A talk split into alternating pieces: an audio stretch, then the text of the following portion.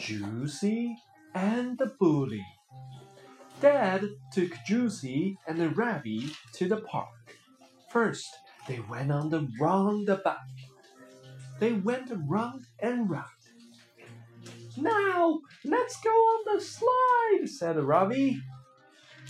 They went up and down the slide. Now, let's go to the uh, tire, said Josie. Ravi saw a big boy. We can't play there, said Ravi. Josie wanted to play on the tire. So did the big boy. He took the tire. You can't play here, he said.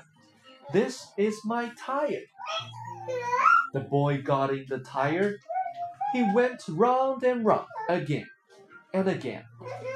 Josie was sad. Then he got stuck. Help, said the boy. I can't get out. Josie and Ravi ran to get Dad. Dad got the boy out of the tire. You can't play here, said Dad. Sorry, said the boy.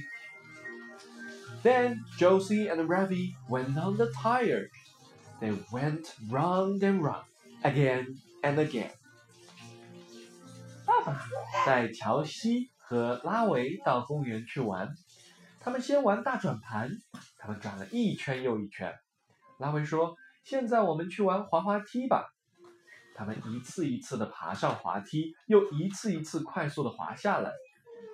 乔西说：“现在我们该去玩轮胎秋千了。”拉维看到一个大块头的男孩，小声说：“我们还是不要去那边了。”乔西想去荡秋千，那个大块头男孩也想玩，他抢了轮胎。